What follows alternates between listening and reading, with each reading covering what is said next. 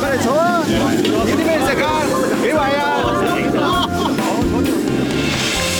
尝一盘焦点新闻，来一杯文化洗礼，加一点酸甜苦辣，包一锅人生百味啊！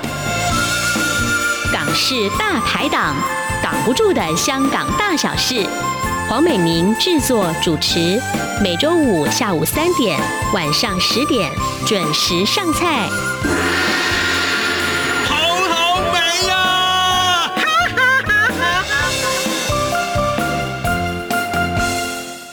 这里是中央广播电台台湾之音，听众朋友，您现在所收听的是《港式大排档》节目，我是主持人美玲。好，在过去的这个周日哦，也就是十二月十九号呢，香港立法会进行了所谓完善选制之后的第一次改选哦。那么当然大家都看到了，开票的结果是一如预期啦，这个投票率呢是最低的一届哦，只有。三成左右，而无效票呢，则是占了二点零四的这个百分比哦，也是在历届选举当中哦，这个废票可以说是最高的一次。好，这样子的一个投票率跟这样的一个废票数呢，代表什么样意义呢？这一场所谓小圈子里面的一个更小圈子的选举哦，对于香港市民来说，是不是只是一场政治秀呢？而对北京而言哦，诶，他们满意这样一个清一色的结果吗？我们今天啊，就邀请到长期关注香港情势的时事评论人，同时也是台湾香港协会理事长桑普律师来做深入的分析。律师您好，主持人好，各位听众朋友大家好。也是我们看到这一次立法会哦，受到国际上一个很大的瞩目啊。当然，这个结果也不脱原先的预测。那不晓得说，律师您怎么样去看这样子的一个结果？它带反映出一什么样的现象？对啊，如果说以前香港的民主派跟那个呃亲共派哈、啊，就六四黄金比的话，嗯、我常说这个变成是七三黄金比，嗯、七成的人不投票哈，三成的人去投票，而且三成的人投票还有两点多趴是废票。嘛啊，所以这个地方你看到这个民心的背向，低投票率、高废票率、建制派全面获胜，这三个点就告诉大家，这个香港的主流民意不支持这个选举，不支持这个选举是有原因的，是因为说中共假借完善香港选举制度之名，其实摧毁掉所有民主的根基。你看到这个选举里面，立法会。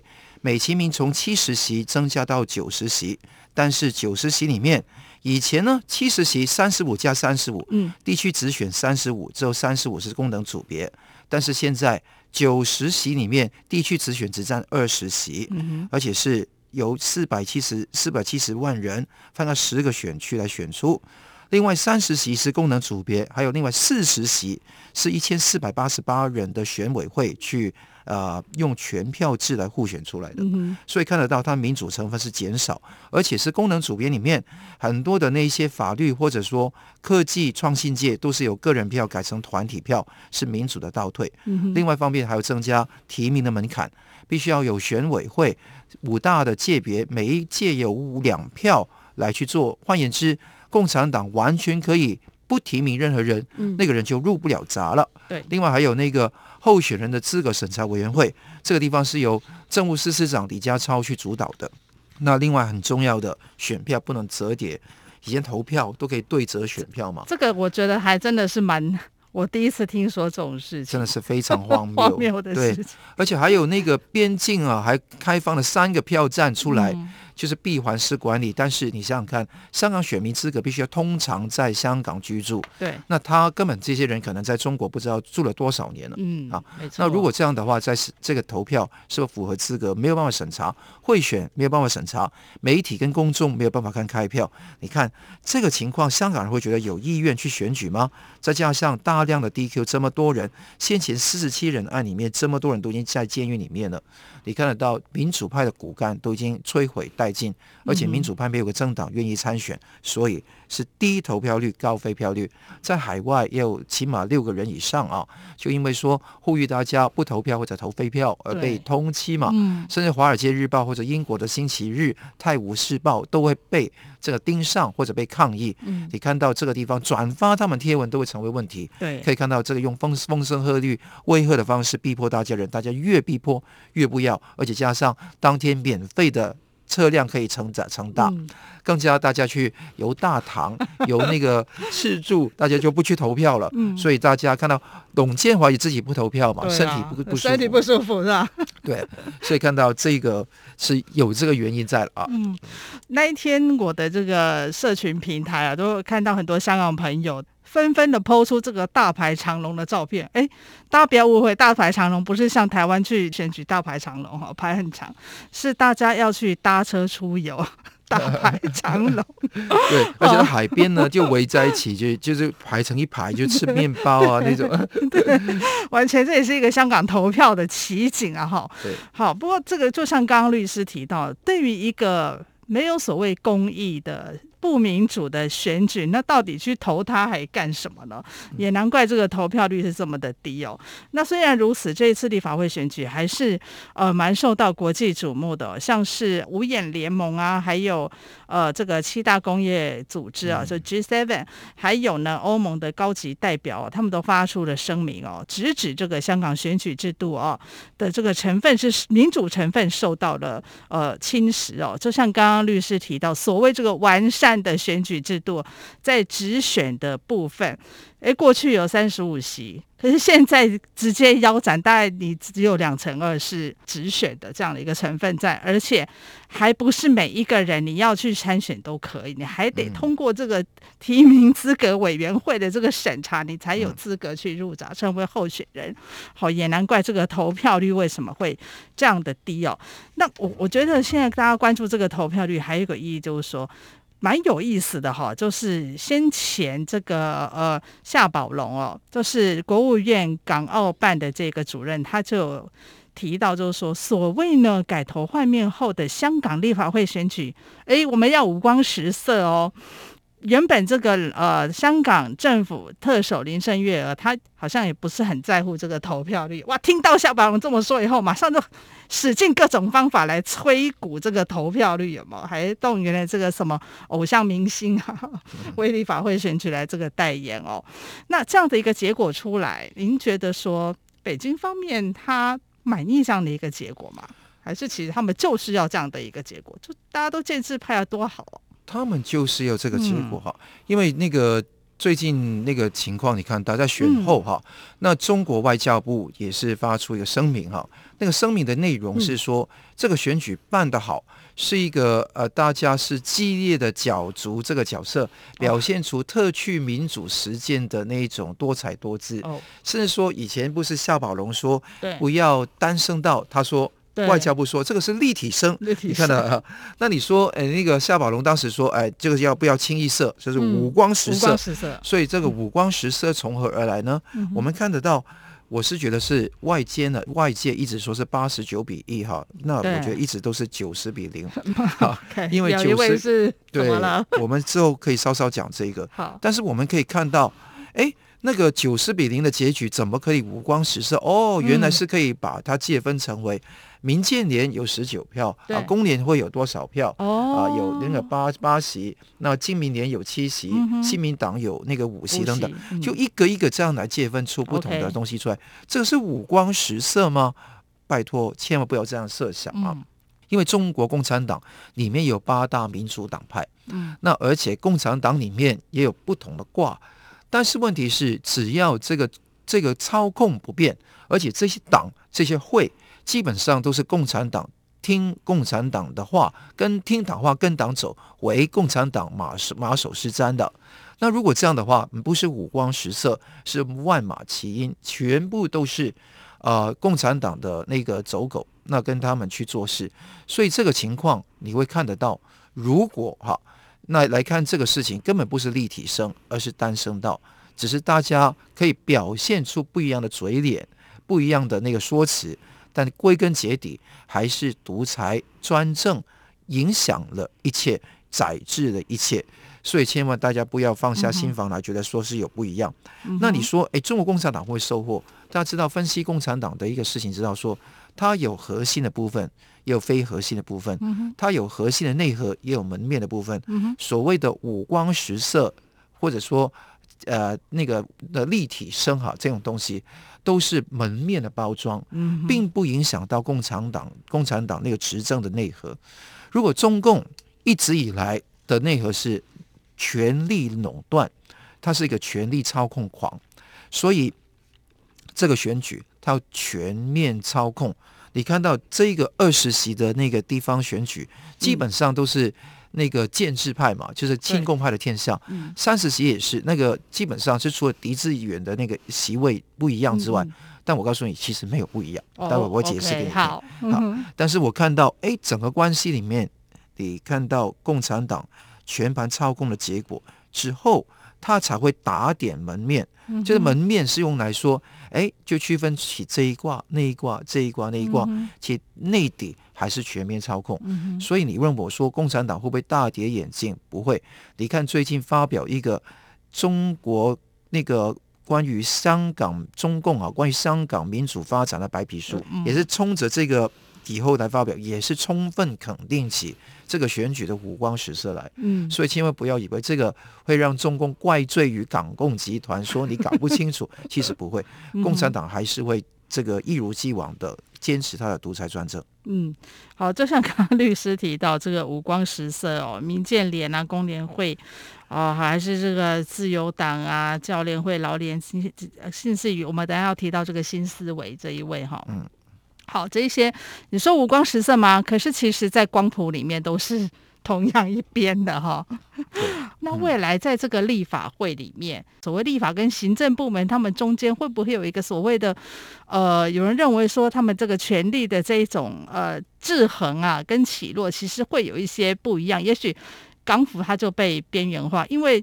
我这些议员，我可是经过对不对？中央认证的这个出来选出来，中联办认证过的，那我还需要港府这些官僚干嘛呢？未来这个立法会的生态，大概会变成一个什么什么样子呢？我觉得基本上是香港整个立法会跟中国共产党里面的人大没有分别了，哦、没有分别了。拍拍手就是。你就是一个橡皮图章。你说有制衡吗？嗯、千万不要这样设想啊！嗯、那我觉得这个不是制衡，只是说。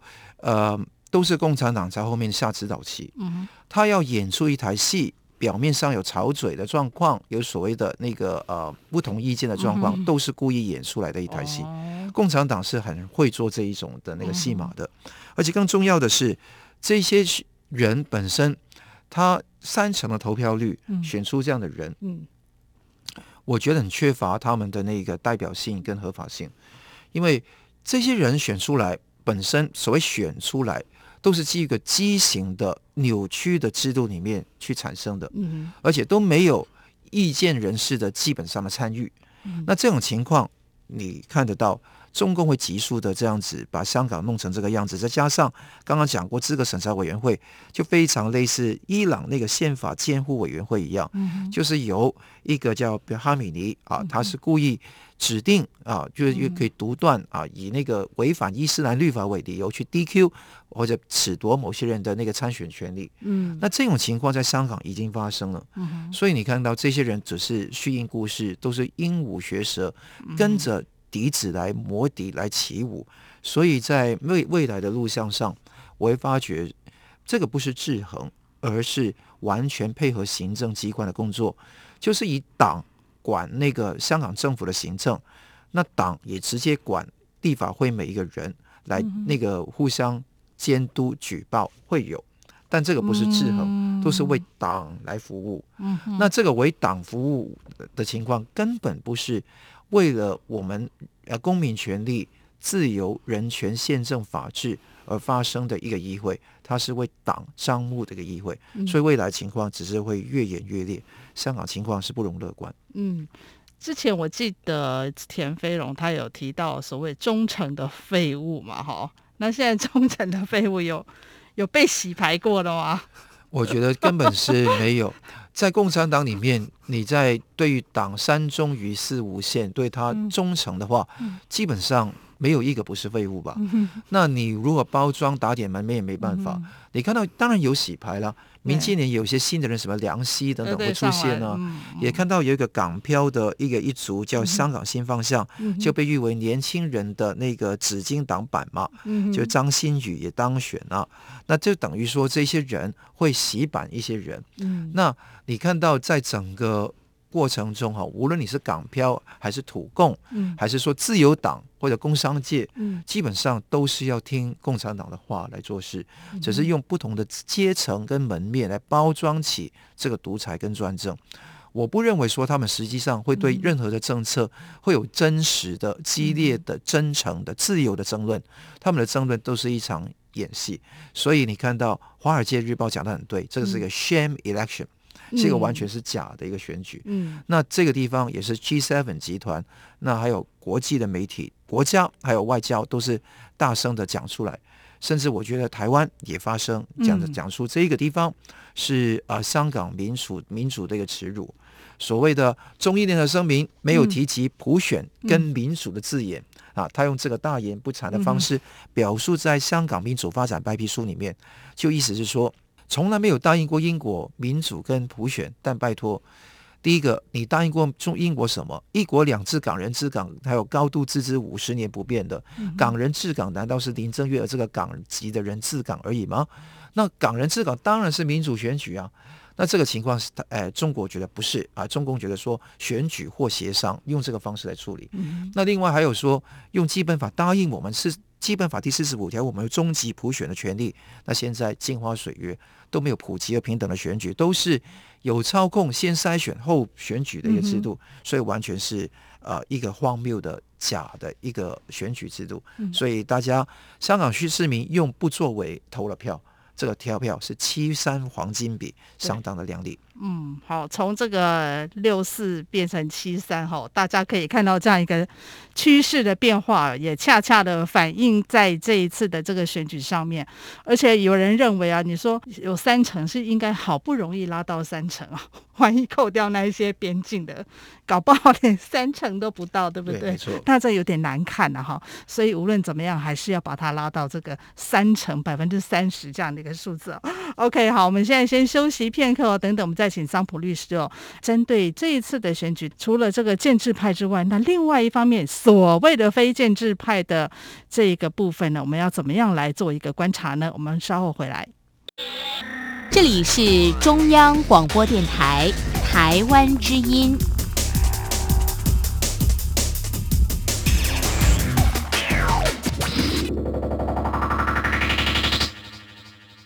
好，欢迎各位听众朋友们回到我们港式大排档的节目现场，我是主持人美玲。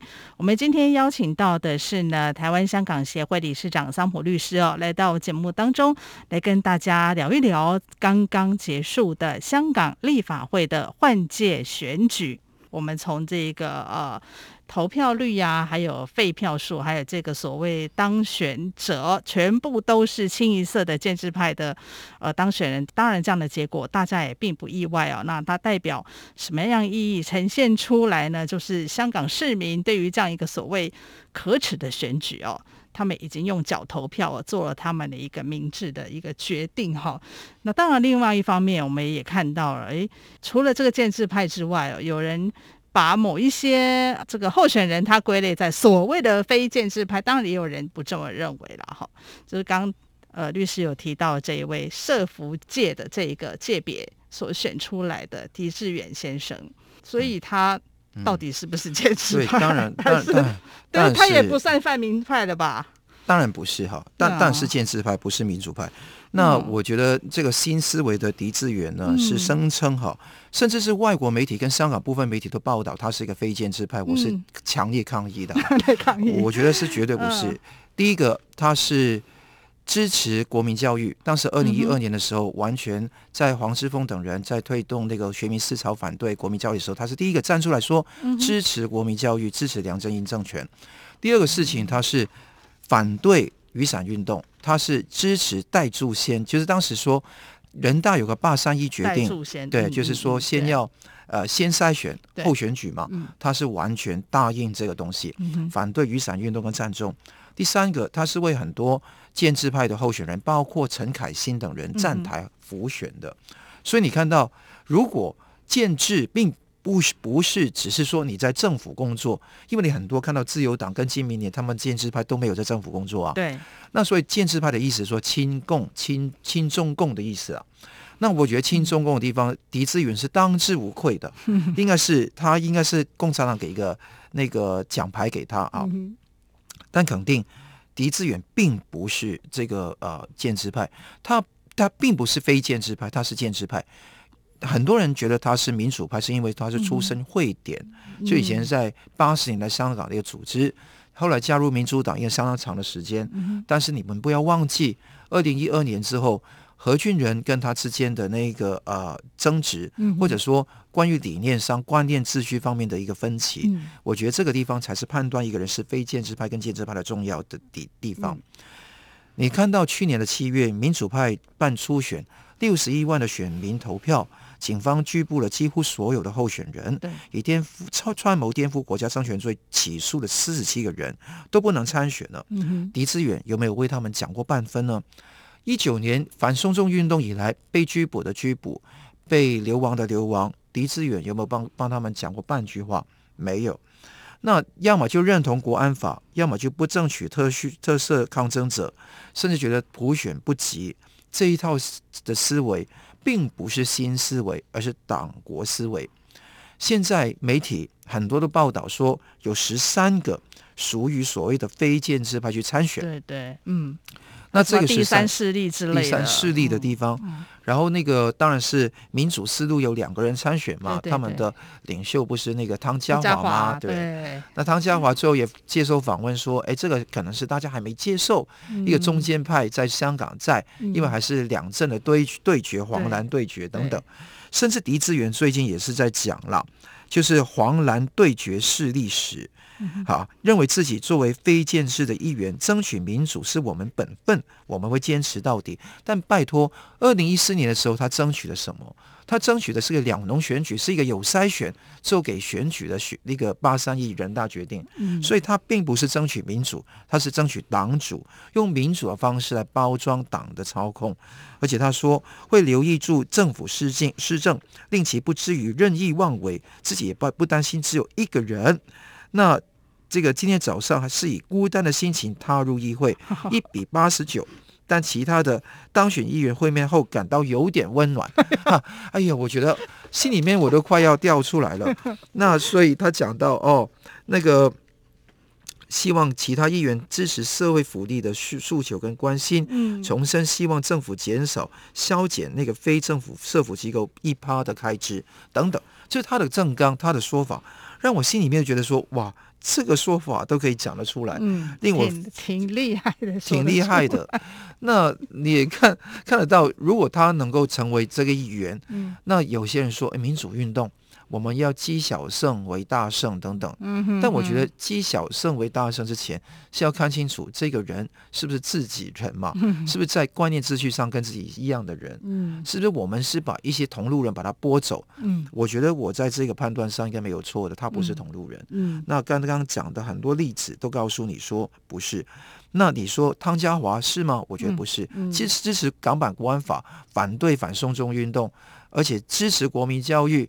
当时八三一人大决定的时候，他还是力撑的。嗯哼，那你看到这些人不是中间派，他根本是这个中共的外围，希望用这个方方式来笼络跟统战一些游离的人，来巩固他扩张的基础。嗯、所以大家要注意，千万不要被这些人这个哄骗上当。嗯。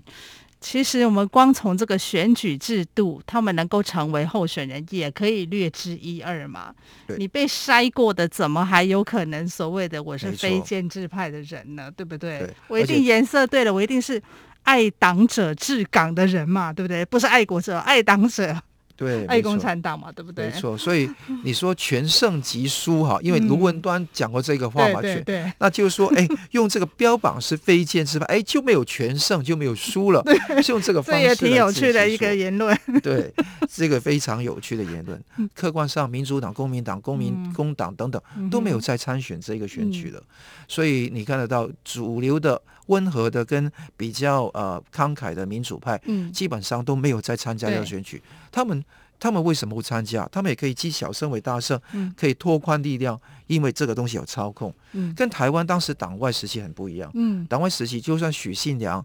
那个还有五龙一凤，嗯、还有那个呃，以前很多的莫雨欣等等，嗯、都可以参选啊。没错啊，只是可能当时可能有选举舞弊的问题啊。嗯，但是问题是当时也可以参选啊。对。但香港现在香港是连选举舞弊也懒得做了，不用了，提名跟资审会的卡关了。对对，所以这个是完全不一样。是。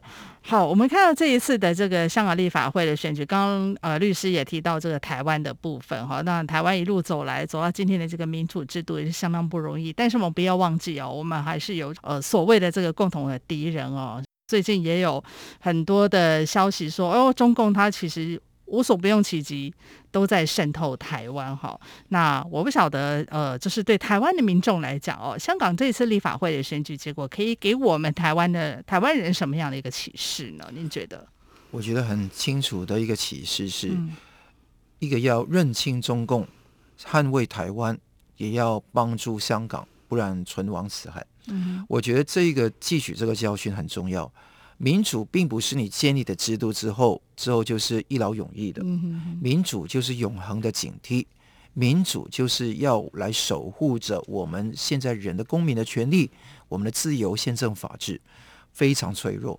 你看到香港都可以一夕之间，可能几个月之间什么都没有。嗯，那这个情况并不是怪责于我们现在香港人勇敢的站出来。而是怪责于、责怪于现在中共当时推出逃犯条例、送中条例，激发起我们对于公益的追求、渴求反弹。那之后，中共业以这个理由来去镇压。嗯，民主永远都是一个不断完善的过程，但是香港却是往倒退的方向。很多香港人跟呃台湾人都跟我说哈，嗯，台湾的过去就好像现在的香港的现在哈，嗯，但是台湾的未来会更好。就往上走，嗯，但是香港呢的整个呃政治发展是往下坡走的，嗯、而且这个地方好像无底洞一样一样，以前璀璨的那个非常繁荣自由的五呃那个东方之珠，好像现在都已经荡然无存，所以我希望台湾呢能够去真正的跟香港一些同路人走在一起，壮阔台湾的自由民主阵营。把一些对台湾国家安全跟国家利益有利的一些香港人然后吸纳进来，嗯哼，那个胆子要大一点，但是也要慎防，嗯哼，国安的渗透，这个是很重要的，嗯，但同时不要忘记，我们对中共的认清，不要再存在一种相怨的幼稚的幻想，嗯、以为可以通过沟通就可以搞得定，中共是暴力加谎言。还有涉及到一大堆东西，把谎言讲一百遍，就好像戈培尔说的：“你把谎言说一百遍就成为真理了。”那就真理是发明出来的。他觉得这样子，所以我觉得说台湾哦，很多的人不不论你是蓝还是绿，还是属信奉任何的一个呃自己的政治主张，嗯，对于中共的一个威胁的实在的威胁，不能够轻忽，因为在未来的路上哈，呃。那个中共的渗透已经是在台湾军界甚至政界是非常的呃铺开，政商军界都有铺开。那所以呃，我希望台湾不会成为未来一个香港。嗯如果用拿纳粹前的那前夕的情况来比较，香港可能是输台得去。台湾要不要成为一个波兰呢？嗯我觉得要到波兰时候才引发起各国的战争吗？那美国会跟中共打仗吗？我觉得说这个要到那个时候因为太晚了。嗯，我们要在这个时候增强台湾的防备、国防，还有外交的实力，用实力来谋取和平。我觉得尤其要跟美国为首的民主国家、自由国家站在一起，来对抗中共日益嚣张的一个威胁。我觉得这个才是台湾之福。嗯。对于台湾来讲哦，哎，我们今天享受一个民主自由的成果，但是千万也不要忘记，一定要居安思危哈。好，当然我们也要来继续关注香港立法会选举之后，好，新的议会产生了，无论是橡皮图章也好，或者是呃五光十色也好啊，清一色也好，一言堂也罢，它之后啊必定还有一些任务要进行哦。明年恐怕会进行呃基本法第二十三条的立法，还有呢这次的选举结果，对于明年三月即将展开的香港特首的选举会不会有什么样的影响呢？我们将会在下一集的节目当中呢，继续请桑普律师来为大家解析。也请听众朋友们下周同一时间继续收听《港式大排档》节目。